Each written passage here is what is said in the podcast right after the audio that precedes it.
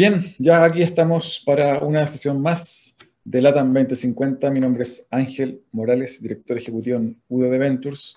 Y el día de hoy vamos a estar conversando con David Fernández. David em, trabaja en Endeavor, en eh, la región del Biobío, y tiene un eh, largo camino recorrido en torno a temas de emprendimiento. Trabajó un buen tiempo en Startup Chile. Vamos a estar hablando con él sobre emprendimiento, sobre el ecosistema chileno y latinoamericano, sobre innovación, sobre cómo enfrentar em, los nuevos desafíos que Chile va a tener eh, mediante el emprendimiento, a propósito del cambio de gobierno que viene pronto el 11 de marzo, y también obviamente los desafíos de las empresas que se conectan con startups para generar procesos de innovación abierta también. Mucho más al regreso de esta breve pausa musical, no se pierdan la conversación con David Fernández. Conversaciones sobre innovación y tecnología para llevar a Latinoamérica al siguiente nivel.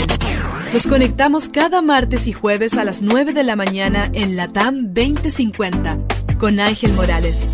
Somos divoxradio.com.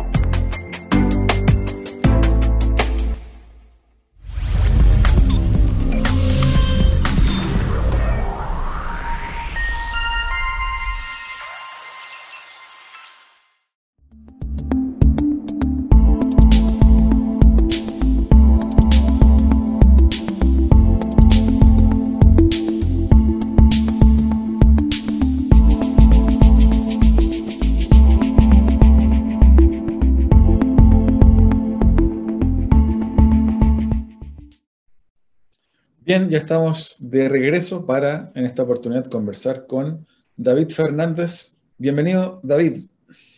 Hola, Ángel, muchas gracias por la invitación. Feliz de estar por aquí acompañándolos el día de hoy. Bueno, David, siempre partimos comentando un poquito la historia del invitado. Em, así que adelante, cuéntanos un poquito de ti eh, a nivel de estudios, de tus primeros trabajos. Entre medio, me, me imagino contarás tu paso previo por Startup Chile, así que adelante. Perfecto, muchas gracias. Oye, no, lo primero es que soy nacido y criado en México. Yo nací en, el norte de México y llama la atención también quizá la forma en la que, que hablo. Hay gente que intenta adivinar mi acento. Y llegué a Chile por ahí en el 2013, a inicios, justamente a trabajar siempre en el ecosistema de innovación y emprendimiento. Previo a, venir a Chile, yo estudié una carrera llamada Licenciatura en Creación y Desarrollo de Empresas. Es algo así como una ingeniería comercial enfocada en emprendimiento, eh, que, justamente busca acortar el tiempo que los emprendimientos tardan en ojalá llegar al mercado y crecer y demás. Así que siempre estuve vinculado con eso. Y cuando voy a Chile llegué a trabajar en transferencia tecnológica específicamente apoyando a la tecnología de la Universidad de Concepción, en este caso, para que llevara al mercado a través de proyectos spin-off con emprendedores. Así que desde mi, carrera profesional siempre estuvo entonces vinculada a eso. Posteriormente quería saber un poquito más, me puse a estudiar un poquito más de, innovación, fui a una fundación que, que también apoyaba a emprendedores y por ahí en el 2015 pasa lo que tú mencionas, que eh, salió una oportunidad de irme a Santiago a trabajar en Startup Chile, una tremenda política pública que fomenta el emprendimiento alto, de alto impacto, sobre todo en tecnología. Estuve casi cinco años en Startup Chile, acelerando cientos de startups. Y el año pasado, a mediados del año pasado, regresé a Concepción eh, a entregarme el ecosistema regional de emprendedores de la región del Biobío y la macrozona centro-sur de la mano de Endeavor, una fundación que busca apoyar a emprendedores de alto impacto. Así que los últimos nueve años que he estado en Chile, he estado en diferentes organizaciones, siempre buscando apoyar emprendedores que nos ayuden a cambiar estas realidades regionales. Eso es en, un par de minutos en lo, en lo que estamos y quién soy yo por acá, Ángel. Cuéntame, eh, David, eh, un poquito para que la gente conozca ¿Qué te tocó hacer en, Startup Chile? Eh, ¿Qué conoces de lo que están haciendo hoy también para quienes no lo conocen tan en detalle? Perfecto. Startup Chile es una política pública que nace por ahí en el 2010 con el objetivo de, de alguna manera, eh, acelerar el ecosistema emprendedor de Chile y posicionar a Chile como una plataforma para emprender a nivel mundial. Entonces, lo que se trataba es muy simple. Vamos a apoyar emprendedores de todo el mundo, del mundo entero, que vengan a Chile, obviamente también chilenos que participen, y se crea una especie de hub, se va a financiar a cada uno, se va a apoyar sus negocios, y lo único que se le pediría a cambio es que estos emprendimientos le regresen la mano al ecosistema que los formó. Y es una política que lleva casi 12 años en funcionamiento, ha cambiado varias cosas, obviamente eh, han ido creciendo los tipos de emprendimientos, el, el, el, el número de emprendedores también ha sido diferente, pero es una política consistente, 100% pública, que busca atraer talento y fomentar la tecnología que desde Chile tenga una escala global. Es bien potente porque mucha gente describe Startup Chile como una aceleradora de ecosistemas, no necesariamente de emprendedores. Porque si atraes a mucha gente inteligente, a muchos emprendedores que regularmente son proactivos y tienen mucha energía, los pones todos juntos y, y les pones metas, crean realidades extraordinarias, sobre todo no solo con sus negocios, sino con los emprendedores con los que se encuentran, que pueden estar en el programa, con los inversionistas, con las grandes empresas, y así han empujado que al menos la región metropolitana haya tenido un cambio bien importante en los últimos 12 años y Startup Chile ha apoyado mucho desde ese estilo. Así que es parecido a lo que está ahora, obviamente enfocado en emprendedores un poquito más grandes, pero Startup Chile sigue en eso y yo pasé por varios roles, pero justamente me encargaba de los servicios para que estos emprendedores crecieran un poquito más etapas. Es, siempre el mismo entorno vinculado a que estos emprendedores ojalá les vaya un poquito mejor de lo que les iría si no se junta con los programas en los que participamos. Ahí para adelantarnos un poco y en el segundo bloque vamos a profundizar en esta, en esta temática, eh, preguntarte un poquito tu visión eh, respecto de eh, Latinoamérica, ¿cómo ¿Cómo ves que eh, se está dando en los últimos años el desarrollo de los ecosistemas de emprendimiento en, Latinoamérica? Perfecto. Para, mí un, emprendedor es aquel que ve oportunidades, que hay problemas y tiene la proactividad para resolverlas. Entonces Latinoamérica es justamente eso, una tierra de oportunidades hay un entorno que, muchas veces en tecnología no necesariamente tenemos tantos proveedores, hay hartos, hartos problemas de, de, acceso, de movilidad, de salud, y en cada uno de los problemas sociales que uno puede encontrar presentes en Latinoamérica puede haber emprendedores detrás resolviéndolos. Por eso es un terreno fértil. Ahora, para poder ofrecer soluciones que, que, que justamente cubran estos espacios y si la tecnología fuese suficientemente buena, necesitamos experiencia y eso es lo que hemos visto en los últimos 20 años de forma consistente. Chile ha sido justamente súper nombrado en este ecosistema por la política consistente de apoyo a este tipo de emprendedores en los últimos tiempos. México ha tenido algunos casos destacados también, Brasil ha tenido también y Argentina, yo creo que son los principales cuatro países que van saliendo de este entorno. Em, no sé si han visto los números, al menos la, la, plata que han levantado de capital privado los inversionistas desde el mundo para invertir en Latinoamérica ha sido por tres, eh, multiplicado por tres lo que ha pasado en los últimos años. En verdad el volumen es súper grande, pero todavía nos falta mucho por hacer. Algunos que hablan que tenemos que democratizar justamente eh, este tipo de, temas que no siempre están presentes en todos, de, de, forma, de forma más bien eh, completa y homogénea quizá en los diferentes países, y hay iniciativas público-privadas que hacen que haya nuevas programas de este estilo como Startup Chile, pero por ejemplo presentes en, en Paraguay, en Guatemala, en Salvador, algunos países que no siempre se han caracterizado por exportar tecnología, eh, como quizá ya lo está haciendo un poco más común Chile, eh, México, Brasil, algunos de los países que te comentaba. Así que incipiente, un, un territorio lleno de oportunidades, eh, pero que nos falta harto para llegar a los ecosistemas un poco más desarrollados, como puede ser parte de Estados Unidos o Europa en este caso. David, hay preguntarte también para la gente que no, no está tan familiarizada con, con, estos términos, estos conceptos como ecosistemas. ¿Qué, ¿Qué, entendemos por un ecosistema de emprendimiento? ¿Qué lo compone? ¿Cuáles son sus características? Etcétera. Perfecto, qué, qué, buena pregunta y a veces la, la damos por, por, sentada, ¿no? Pero cuando hablamos en ecosistema, muchas personas que no están vinculadas con el entorno estamos piensa en ecosistemas naturales, ¿no? Donde están los animales, las plantas, la playa, la lluvia, qué sé yo. Bueno, es un ecosistema natural. Ahora, la misma eh, metáfora puede funcionar para describir un ecosistema de emprendimiento. Tú necesitas siempre a, a, estos emprendedores, que si tú quieres puede ser parte de la fauna, pero no solo necesitas a los emprendedores, necesitas también a alguien que invierta, perfecto. Oye, pero necesitas que esos emprendedores tengan conocimiento, por ende las universidades tienen que ser parte.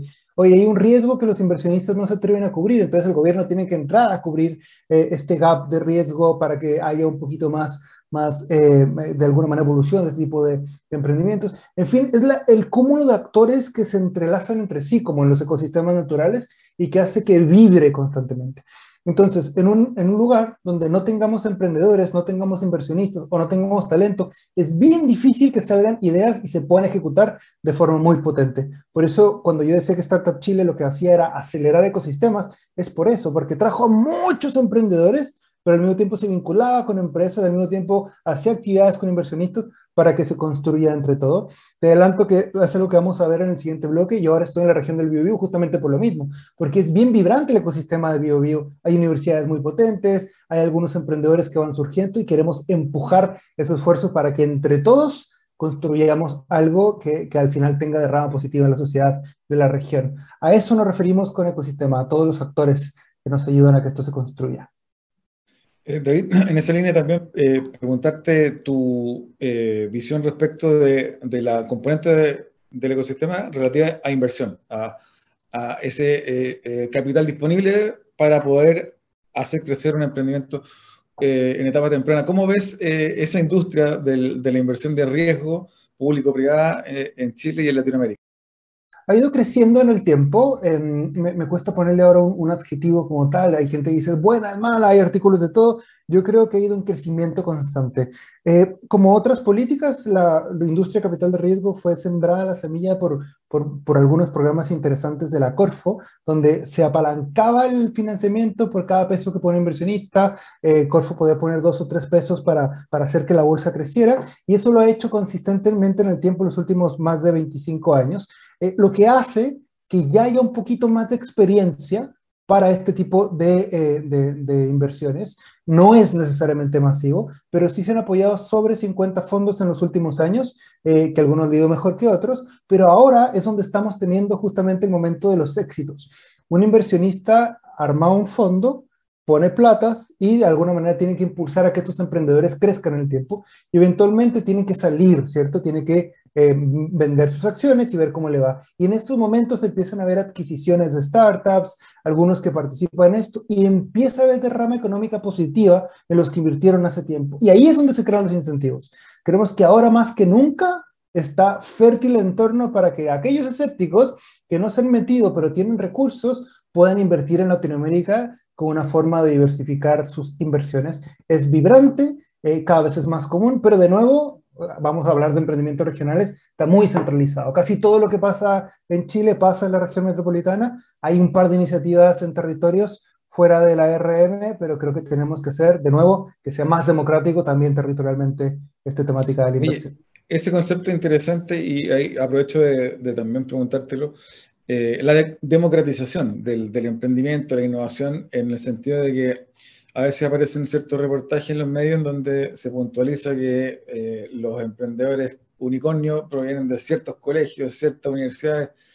Eh, ¿Cómo tú que ahora estás en región y viviste antes también en, en, la región del Biobío, cómo ves que se puede promover también hacia las regiones el acceso también a este tipo de programas? como también otros segmentos, tal vez jóvenes que están en, vienen, provienen de colegios municipales, públicos, eh, pueden ser parte también de este ecosistema. Yo, yo creo que el, el, ecosistema emprendedor es bien loable y está democrático porque todo aquel que tenga esfuerzo puede lograrlo, ¿no? O sea, porque eso se trata de mucha pega. Sin embargo, eh, es normal que aquellos que tienen un poco más de recursos, han tenido, quizá hablan otro idioma, hablan inglés, han tenido posibilidades de viajar a Silicon Valley, a Tel Aviv, en, Israel, de pronto se han sentido inspirados, por ende es más fácil que, implementen proyectos. Lo que tenemos que hacer es eso, aterrizar y acercar la experiencia a otros. Nosotros decimos que el ecosistema tiene que ser liderado por los propios emprendedores y tener íconos. Nosotros estamos haciendo esa pregunta en video, ¿no? ¿Quién es el emprendedor ícono de la región? Y hay algunos pero no son tan llamativos como aquellos que, que desde Santiago se dice, oye, un Not Company que, que ha crecido mucho, un Betterfly que, que, va creciendo bastante. Ese tipo de iconos regionales no son tan conocidos por otros. Entonces necesitamos que haya más historias que inspiren eh, en, en los diferentes territorios para que cualquier persona que tenga una buena idea sepa que no es imposible, sino que se puede, que requiere mucho esfuerzo, pero que conozca los mecanismos, que sepa cómo se levanta la plata privada, que sepa cuáles son las puertas que tiene que tocar, que sepa cómo se desarrolla una app y se puede mandar al mundo. Eh, esa es la experiencia que tenemos que compartir. Por eso es importante los ecosistemas, porque un ecosistema que te encuentres a otro emprendedor que más o menos pasó por este camino y ya lo hizo una vez, te va a compartir su experiencia y puedes evitar esos errores que tuvo este otro emprendedor. Em, entonces tenemos que hacer eso, inspirar y construir ecosistemas para que tenga este efecto multiplicador y unos se ayuden a otros y que, que, no siempre requieras la intermediación del Estado. Yo creo que las políticas públicas tienen que ser como esta chispa que enciende, una vez que, que, prende el entorno, se tiene que autorregular con los otros actores del mismo ecosistema. Así es como podemos llegar a, democratizar este acceso a la temática emprendedora, digamos. David, ahí también eh, preguntarte tu mirada sobre em, la política pública, justamente que tú la nombraste, eh, se habla mucho de, ciertos autores como Mariana Matsukato y otros que eh, eh, abogan por que el Estado tenga un rol empujando la innovación, empujando el desarrollo tecnológico desde las políticas públicas en los países. ¿Cómo ves el rol del Estado en, este, en este ámbito para lo que viene, para el futuro? Yo creo que es, fundamental. En los ecosistemas que esto está muy desarrollado, fue el Estado el que prendió la chispa. Ya puse el ejemplo de Israel, puse el ejemplo de, de, Silicon Valley y requirió inversión pública justamente para hacerlo atractivo para los actores privados. Pero quizás lo que fue inteligente fue la manera en que el gobierno empieza a salirse, ¿cierto?, en estas políticas públicas y empiezan a cubrir gaps. Entonces yo creo que estamos llegando a ese momento. Creo que Corfo, la ANIS, el Ministerio de Ciencia, muchas veces el Ministerio de Economía, han incentivado políticas de desarrollo productivo que lleguen a los emprendedores. Eso es extraordinario como lo ha hecho Chile. Creo que es un caso bien potente. Creo que lo que tenemos que hacer es entender en qué momento tienen que empezar a salirse estas políticas públicas y que sean los privados los que las empiecen a tomar. Creo que estamos justamente en ese punto de inflexión, donde se tienen que decidir qué es lo que se tiene que continuar y qué es lo que algunos privados deberían empezar a tomar.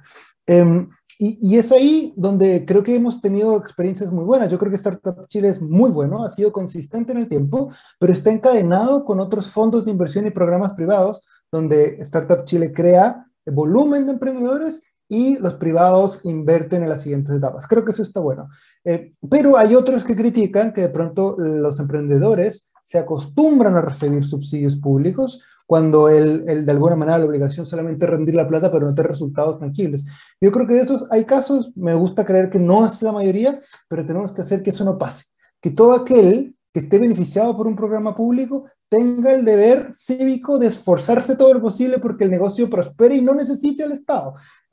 Y, y, por eso tenemos que crear ecosistema, que sea más fácil eh, que la chispa inicie con el apoyo público, pero que continúe después con esfuerzos privados. Creo que estamos en eso y Chile ha sido consistente en apostar por este tipo de emprendimientos en los últimos años.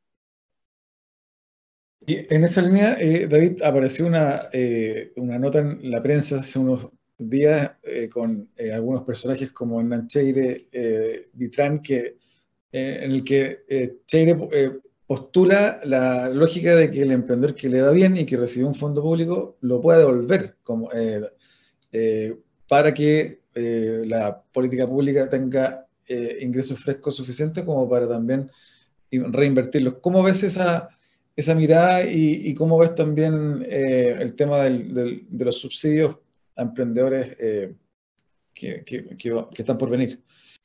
Es, es, controversial la vida, de hecho hubo una, sermón un debate en LinkedIn sobre los temas, qué sé yo, eh, yo soy de la idea que sí debe hacerlo, pero no, no es necesario que se lo regrese al Estado. Eh, apostemos porque los emprendedores que le va bien tienen que volver a su ecosistema. ¿No será una vuelta más larga si hacemos que pasen por el tesoro de público, después se asigne una ley de presupuesto y le llegue de nuevo una política pública a posteriori? Puede estar interesante. Pero a mí me gusta más creer que, que, puede ir directamente. Startup Chile ha financiado muchos proyectos. Algunos de los primeros, un emprendimiento que se llamaba Entrusted, Un emprendedor que le fue muy bien, vendió su empresa, pero la experiencia que pasó por Chile le gustó y después montó un fondo de capital de riesgo que se llama eh, que probablemente todos ustedes, que es Magma Partners, y que Magma invirtió después de muchos otros emprendimientos. Para mí, ese es el mejor retorno, que el, el emprendedor que le vaya bien apueste por los otros emprendedores. Hemos visto emprendedores como el fundador, uno de los, de los ejecutivos de Book, un emprendimiento en, en recursos humanos que ha ido muy bien, que levantó una ronda. Él y algunos otros emprendedores locales armaron un fondo justamente de deuda para otros emprendedores. Para mí ese es un retorno directo que no pasa necesariamente por el Estado, por ende es más rápido el apoyo a los siguientes emprendedores. Y, y, una de las cosas que yo creo, no, quiero contradecir ni a Ran ni tampoco a Vitran ni a los que hablan en ese, en ese programa, pero yo le pondría mucho más valor a la retribución de experiencia, Ángel. Es decir, que todos los emprendedores y beneficiarios de fondos públicos estén moralmente obligados a compartir su experiencia con nuevos emprendedores. Ese es el retorno que creo que todos deberían de casi que firmarlo, eh, para que un emprendedor nuevo sepa que cualquiera que tenga el logo de Corfo, apoya por Corfo, si le escribe y le dice, cuéntame tu experiencia para no equivocarme en lo mismo, que pueda justamente juntarse con él, mentorarle y contarle su experiencia. Así tendríamos un, una derrama económica extraordinaria porque los siguientes emprendedores se van a equivocar menos y podremos tener un círculo virtuoso. Para mí eso va a ser más eficiente que obligar a que los que le vaya bien paguen después un fee, que va a tener que dedicarse cuánto y que llegue a una nueva política pública, creo que si bien no estoy en contra, me parece que va a ser mucho más engorroso que potenciar que pase directamente de los emprendedores a los próximos emprendedores. Eh, ¿cómo, para terminar este primer bloque, ¿cómo ves eh, lo que viene para los emprendedores que están en, en la filita, digamos, para hacer unicornios, como dicen por aquí, tú sabes que siempre están inventando conceptos nuevos. Eh, suncornios, algo así, es que los, los, unicornios que están ahí a la, a, la, espera de transformarse en uno. Eh, hay algunos emprendimientos que ya están en la puerta, un Book, eh, el mismo caso de Betterfly, entre otros. ¿Ves tú que en el, este año o ya también hacia, hacia el próximo eh, van a ir apareciendo más eh, eh, o, cómo ves que se va a comportar esa lógica de emprendimientos que queden valorizados en mil millones de dólares? Sí, yo creo que de, todas maneras, o sea, ya no vuelta atrás, ya, ya, empezamos y está creciendo esto. Yo creo que el acceso al capital era conocido en los países del norte, en Estados Unidos, en partes de Europa, qué sé yo, era fácil levantar capital, pero para Latinoamérica no siempre se, se encontraban las alternativas. Y hay gente que dice que pasó el fenómeno Rappi, cuando llegó Rappi, un emprendedor de Colombia que pasó por Y Combinator y después pasó por muchos, tocó la puerta muchas ruedas de inversión y casi nadie creó en ellos al inicio y después sí, los que sí creyeron, dieron cuenta que se multiplicó el valor y llegó a ser uno de los primeros eh, unicornios en Latinoamérica, se generó algo que le dicen el Rappi miedo. O sea, que ojalá no me pase de nuevo que yo vivo una oportunidad latinoamericana y no invertí porque no estaban necesariamente basados en Estados Unidos. Y eso creó una chispa que empezó a generar unicornios en la TAM en los últimos años. Entonces yo creo que ya hay confianza en los fundadores de Latinoamérica. México no tenía unicornios hace algunos años y ahora tiene ocho. Eh, Chile no tenía y ahora tiene varios. Es decir, que, que, parece que ahora sí hay confianza en este tipo de vendedores y el acceso a capital es más abierto que nunca y tenemos fondos súper grandes como SoftBank que han apostado por Latinoamérica antes de algunos otros mercados. Así que yo creo que pronto vamos a tener a esos nuevos unicornios, Book, por ejemplo, Fintual, puede ser otro, eh, Betterfly y varios otros que están justamente en ese nivel de haber levantado mucha plata, que todavía no llegan a los mil millones de dólares, pero que esperemos que pronto se conviertan en estos nuevos ejemplos desde Chile para el mundo y, ¿por qué no, desde BioBio? Vamos a apostar por algunos casos locales también. David, te quiero invitar a una breve pausa musical para que el regreso sigamos conversando sobre ecosistema, innovación, emprendimiento, lo que están haciendo justamente en Endeavor, en BioBio, desafío futuro en este tema, así que te invito a una breve pausa musical y ya estamos al regreso para seguir conversando con David Fernández de Endeavor. Descubramos los beneficios y retos de la tecnología en el aprendizaje. Escúchanos cada lunes y miércoles a las 15 horas en Tareas de Tecnología Desafío para la próxima clase con Nicolás Soto en divoxradio.com.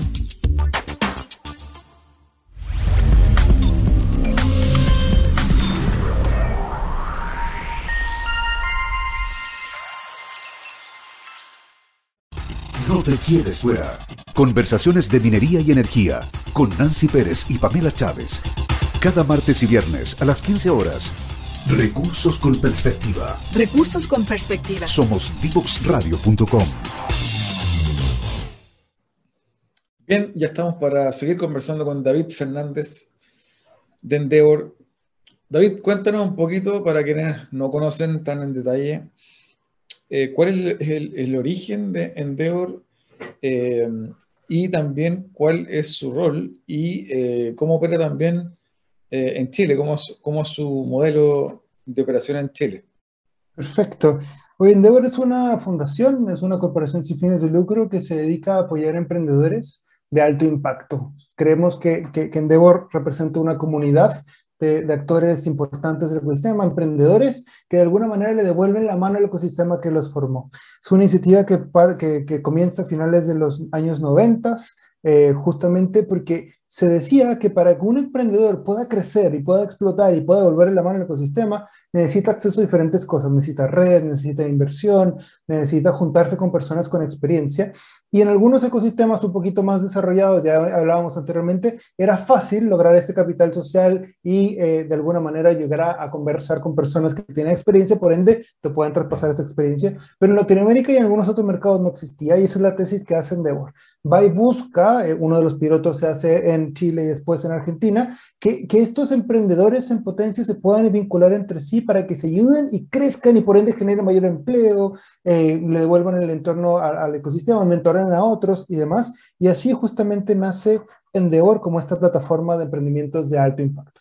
Un emprendimiento de alto impacto es aquel que justamente tiene la capacidad de crecer de forma acelerada en el corto tiempo. A veces es con tecnología, otros con innovaciones en el modelo de negocio, y Endeavor se dedica justamente a eso. Ahora tenemos sobre 165 empresas, eh, perdón, emprendedores seleccionados por Endeavor Chile, que justamente son eso, son, son actores presentes en el ecosistema, emprendedores con mucha experiencia que le están regresando con sus iniciativas al mismo ecosistema, al mismo tiempo que Endeavor los ayuda a seguir creciendo más. Algunos ejemplos de estos emprendedores son de los que estábamos comenzando, conversando. Matías Mushnik de de Not Company es uno de los, que, de los emprendedores seleccionados por Endeavor, eh, Eduardo de la Mayora y Cristóbal de la Mayora de Betterfly también son emprendedores Endeavor, eh, Álvaro Ananías y Gustavo Iván de Génesis, que son de Conce, también son emprendedores Endeavor. Y tenemos emprendedores bien potentes que le vuelven la mano al ecosistema que los formó. En Chile estamos, primero la oficina que se abrió fue justamente en Santiago, posteriormente abre Antofagasta, después abre Puerto Varas, y ahora hace seis meses más o menos estamos con operaciones también desde BioBio y lo que hacemos es tres cosas, ponernos al servicio del ecosistema, apoyar a emprendedores y generar data con un área de investigación que tenemos para que se fomenten políticas públicas un poquito más inteligentes basadas justamente en investigación y no solo en percepciones que algunas personas pueden tener. En eso estamos, Ángel, con, esta agenda de harto trabajo, pero justamente en mi rol en BioBio eh, potenciando que ojalá pronto la región del Biobío y esta macrozona centro-sur sea una de las mejores zonas para emprender en Latinoamérica, eh, con ciertos matices que la región obviamente ofrece a sus emprendedores. Oye, ahí tomando lo que conversábamos en el primer bloque, eh, ¿cómo se potencia o cuál es la tesis de ustedes para poder potenciar el emprendimiento en regiones y el día de mañana, ¿por qué no, como decías tú mismo, tener un, un Denotco o un Betterfly salido de Concepción? Perfecto. La, lo, lo, lo, que siempre hacemos es apoyar a emprendedores y ponerlos en contacto con otros emprendedores y con la red de Endeavor para que piensen en grande. Lo que mejor que podemos hacer es, uno casi siempre piensa con los recursos que tiene. Es decir, yo puedo pensar en cómo vender mil dólares, dos mil dólares, tres mil dólares, pero de pronto te vinculas con un emprendedor que factura 50 millones de dólares y que está en varios mercados y, y te cambia la perspectiva. Entonces te dice, mira, ¿no, ¿no será que estás pensando, chico? ¿O no será que tu piloto no necesariamente lo haces aquí, sino lo hacemos en un mercado que pueda crecer? Eh, y dejo de pensar entonces en la perspectiva para venderle de Conce a San Pedro de la Paz o en la región, o de Conce a algunos más usados en Santiago, y decir, oye, pareciera que en la región del Biobío hay siete puertos, ¿no será que podemos partir exportando y llegar al mundo? Eh, Endeavor hace eso, invita a los emprendedores a que piensen en grande eh, y muchas veces eso es lo que nos dicen, los que recién son aceptados en la red, nos dicen, es, es, es loco porque al final me, me, estás poniendo ejemplos de que yo estaba limitado, pero pues solamente porque no se me ocurría que podía llegar a otras escalas. Eh, y aceleramos con, obviamente, no solo con inspiración, sino también con metodología específica. Tenemos trabajo en acceso a mercado, es decir, programas específicos, giras y apoyo con las oficinas en los diferentes mercados. También tenemos acceso a capital, hay una expertise apropiada dentro de Endeavor de cómo apoyarte a levantar capital privado para que te pueda ir más rápido. También tenemos una nueva área de acceso a talento. Eh, sabemos que crecer es difícil, sobre todo con la incorporación de nuevos colaboradores. Ahí hay una agenda específica con eso también. Es decir, nos ponemos al servicio del emprendedor para que pueda irle un poquito mejor. Eh, y en región, así específicamente en BioBio, queremos eso. Eh, hemos tocado la puerta, la región del BioBio tiene todo, universidades extraordinarias, industrias súper grandes, siete puertos, mucho talento eh, y tiene no tantos emprendedores con experiencia, por ende queremos hacer que ellos justamente piensen un poquito más grande y los que sí tienen experiencia, que ya encontramos, hacer que sean más visibles para que otros emprendedores puedan tomarlos como referencia. Ese es más o menos el modelo de, de la intervención regional, digamos, y el desarrollo eh, local que, que, estamos haciendo en las diferentes zonas donde estamos. David, ahí te quiero preguntar eh, este concepto de, de, pensar global o más grande que es propio, claro, de un emprendimiento eh, dinámico que luego se transforma en un Betterfly o en un Denotco o en un Corner Shop. ¿Cómo un emprendedor que está partiendo, que nos está escuchando, puede adoptar esa mentalidad de partir pensando global para poder poner su producto en el mundo? Muchas veces es por, inspiración. Eh, nosotros no somos de, alguna manera tan soñadores como para decir, oye, el siguiente que lance tiene que decir que va a llegar a, a Rusia, a Estados Unidos y lanzar a Argentina sin partir por casa. O sea, no necesariamente. Lo que estamos diciendo es que sí tienes que crecer paso a paso, pero solamente pensar en tu zona y no pensar que quizás es una problemática representada a nivel mundial, puede hacer que te equivoques diseñando algo tan local que, que esta problemática al final está acotada y, y, está en español y está como en, en, en, en, lenguaje un poquito más local y si me la llevo a México ya no funciona. No, si, si tú ya piensas partes pensando en que si tienes que pasar por tu mercado primero, pero ya vas a tener diferentes cosas, tu producto y tu servicio cambian. Entonces, lo primero es, aterrizaje local o los pasos primeros que tienes que dar, sin embargo, que tu misión esté un poquito más allá, eso siempre va a ser, va a ser bien importante, Ángel. Eh, y, y, una de las cosas que también decimos es que hay, el concepto de emprendimiento muchas veces está relacionado con recursos, es decir, yo tengo un negocio que me va bien, que me da para pagar mi, mis, mis deudas, que de pronto puedo tener a mis hijos en un buen colegio y puedo tener una casa que me funcione. ¿Y para qué quiero más? Hay mucha gente que, que, dice eso y al final es justo y está bien y es como un trabajo que ojalá gane suficiente y te dé lo suficiente. Pero los emprendedores que se comprometen con su ecosistema no es que quieren riqueza para sí, eventualmente puede tener un, una rama positiva también en su patrimonio, pero ellos dicen, si yo soy competitivo a nivel mundial, puedo hacerle una mejoría en mi entorno. Y Not Company está cambiando la percepción de la tecnología chilena, porque, porque está rompiendo en el mercado mexicano y, el, y en el mercado eh, estadounidense y le está yendo muy bien. Hay mucha de esa rama que se queda en Chile. Hay trabajadores en Chile que están aprendiendo mucho y este impacto es el que buscamos. Genesis, la empresa que yo te comentaba, que tiene más de 300 desarrolladores eh, y que está originalmente en, en BioBio, está creando una rama súper positiva en el entorno. Entonces, estos emprendedores que piensan en grande no solo piensan en sus cosas o en sus beneficios, sino es cómo su empresa puede ayudarle al entorno. Eh, esos son los dos conceptos pasos cortos, pensando en grande y que entre más grande seas, más comprometido debes de estar con tu entorno y más fuerza vas a meterle al espacio donde tú estés trabajando. Eh, por, eso, por eso lo incentivamos, porque hace sentido que apoyemos este tipo de empresas.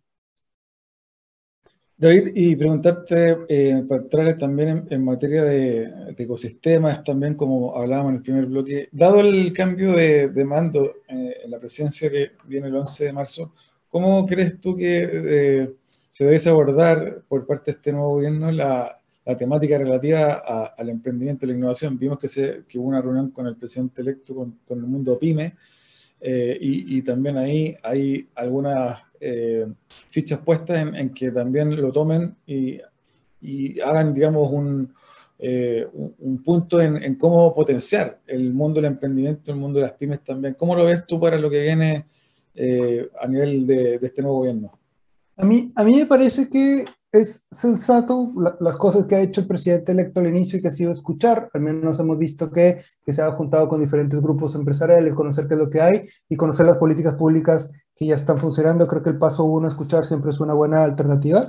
Eh, pero, pero lo que yo creo que tiene que pasar, no, no solo en Chile, sino es que las políticas de emprendimiento dan resultados a largo plazo. Es algo que es imposible que un solo gobierno vea, lance una iniciativa y vea el resultado de la iniciativa. Entonces yo creo que lo que tiene que pasar es que se evalúen las políticas públicas actuales de la Corfo, de la NID, del Ministerio de Ciencia, del Ministerio de Economía, de Cercotec y todo lo que exista, y se le dé continuidad a esa apuesta. Yo creo que tiene que ser continuo, porque ahora estamos viendo el resultado de políticas que llevan más de 10 años en funcionamiento, y creo que sería un error interrumpir eh, justamente lo que está dando resultados justo en este momento.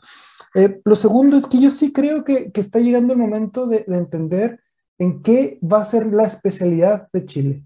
Yo creo que llevamos mucho tiempo siendo relativamente genéricos, apoyando emprendimiento de cuáles de todos, y yo no necesariamente creo en la política de clusters, sino en decir, oye, si, si ya podemos ver a cuál es el ido mejor, ¿no será que queremos justamente incentivar una, dos o tres industrias en las que Chile pueda ser competitivo a nivel mundial? Así como pensamos que los emprendedores tienen que pensar en grande, también los, los gobiernos deben de pensar en grande. Eh, ¿no, ¿no, será que somos súper buenos en agricultura y podemos ser el hub de tecnología en agricultura en el mundo? Quizás sí, y, no hay tantos programas público-privados para incentivar cosas así. O, o, o, es una tecnología extraordinaria la de la minería. ¿No será que podemos hacer un laboratorio específico para ello, como ya está pasando energía o demás? Creo que tenemos que elegir la especialización y creo que una buena idea sería eh, que, que, se haga una propuesta del nuevo gobierno de saber en qué vamos a ser competitivamente mejores desde Chile para el mundo.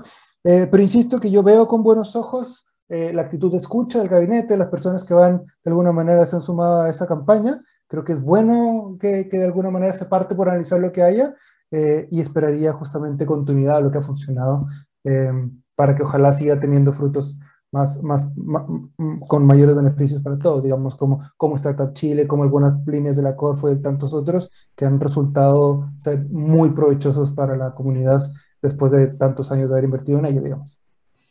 Y ahí en esa eh, línea, preguntarte en los minutos que nos quedan, eh, ¿cuál es tu visión respecto a los desafíos que vienen eh, justamente a nivel de cómo Chile se posiciona en el concierto internacional para competir? Eh, para ser más productivos, para subir en el ranking de innovación, en el que también no nos ha ido tan bien, eh, como también eh, aumentar, poder aumentar en algo la inversión en I+.D., que sigue siendo baja. ¿Cuáles tú crees son los principales focos a mirar para lo que viene para nuestro país a nivel productivo? Sí, yo, creo que de nuevo puede ser que sea muy conservador desde mi punto de vista, pero es al continuar después que ha funcionado. No sé si vieron la publicación, este año se triplicó el uso de la ley de incentivo tributario y más D. Ah, recién estamos viendo justamente una política que las empresas veían con cautela y que ahora se están atreviendo a certificar proyectos, por ende, ahora estamos viendo ese crecimiento. Tenemos que seguir por esa línea. ¿Cómo hacemos que los que tienen recursos se atrevan a apostar por esto? Que, no, que, su siguiente proyecto no sea solamente compra de terrenos o inmobiliarias, sino sea cómo creamos mayor valor agregado. Y ese es un juego de incentivos y creo que tenemos que potenciarlo. Ese es uno de los desafíos. Creo que un desafío también es que ya no da lo mismo el tipo de negocio que se apoye. Necesitamos resolver problemas sociales, necesitamos ser súper conscientes en, en, en, en, las emisiones, súper conscientes en el entorno que se propone. Así que, por ende, muchas veces es más costoso una iniciativa porque es más responsable también que otras que no les importaba tanto el entorno. Así que Ahí hay un desafío muy grande de, de impulsar iniciativas de triple impacto y hacer iniciativas para, para, que, para que se eh, para que sea en mayor cantidad, digamos. Eh, y, y, y, lo mismo de la especialización, yo creo que es un tremendo desafío.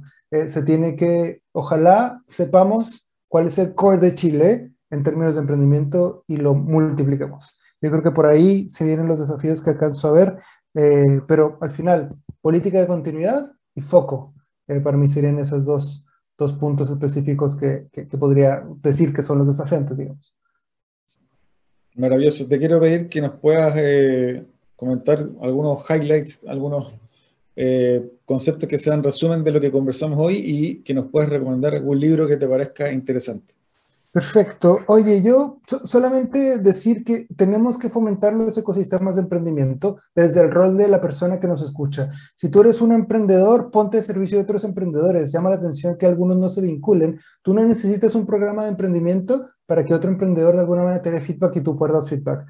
Si tú vienes de una gran empresa, el que nos escucha trabaja en una empresa importante en la región, son fundamentales los roles y el trabajo de justamente los que tienen respaldos, a veces infraestructura. Prestar una sala de reuniones a un emprendedor ya es aporte. Financiar una iniciativa para algo local ya es aporte. Así que eso es algo, algo potente. Si el que nos escuche es un policy maker, alguien que está fomentando políticas públicas, eh, hagamos que esto sea a nivel competitivo de forma mundial y aprender de estas publicaciones que hoy de políticas públicas como Startup Chile creo que pueden hacernos bien a todos. Y quiero recomendarles un libro que viene de la mano de todo lo que estamos conversando que se llama Comunidades de Startups o Startups Communities, no sé si ya lo han, mencionado en esta sesión. El, el autor se llama Brad Feld y justamente lo que hace es tomar a Boulder, una eh, una ciudad que está muy cerca de Denver, como un caso de un ecosistema, una ciudad pequeñita, pero que es demasiado vibrante en su ecosistema, que tiene muy buenos emprendedores, que tiene inversionistas, que tiene la universidad, que tiene el entorno y que desde ahí han salido casos extraordinarios de tecnología desde una ciudad de algo así como 100.000 habitantes, eh, sin ser necesariamente conocida en el mundo, como puede ser vibrante. Lo recomiendo porque no importa el actor que nos escuche, va a encontrar un rol ahí, ya sea como emprendedor o como una persona que incentiva que se multiplique. Y cuando entendamos que el ecosistema nos beneficia a todos, vamos a aportar a esta especie de olla común, porque eventualmente va a ser mejor para nuestra sociedad, para nuestros hijos y para nuestro entorno. Así que por eso sigamos potenciando estas comunidades de emprendimiento eh, que nos hacen bien a todos. Quiero agradecer el tiempo, David. Muy buena conversa. Creo que debemos seguir eh, invitándote a conversar sobre cómo avanza también el ecosistema en Concepción, en la región de Biobío, así que espero tenerte en un futuro próximo acá y, por ahora te mando un abrazo y te agradezco el tiempo. Igualmente, un abrazo, gracias por la invitación y seguimos en contacto. Gracias a ti. Nosotros vamos a una pausa musical, ya estamos para el cierre de LATAM 2050. No te quedes fuera. Aprende sobre fenómenos naturales, sus riesgos y planificación territorial cada martes y viernes a las 11 de la mañana con Cristian Farías en divoxradio.com.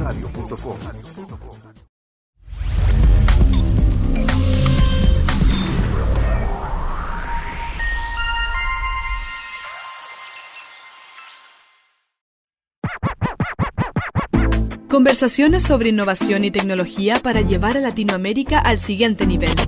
Nos conectamos cada martes y jueves a las 9 de la mañana en la TAM 2050 con Ángel Morales. Somos divoxradio.com.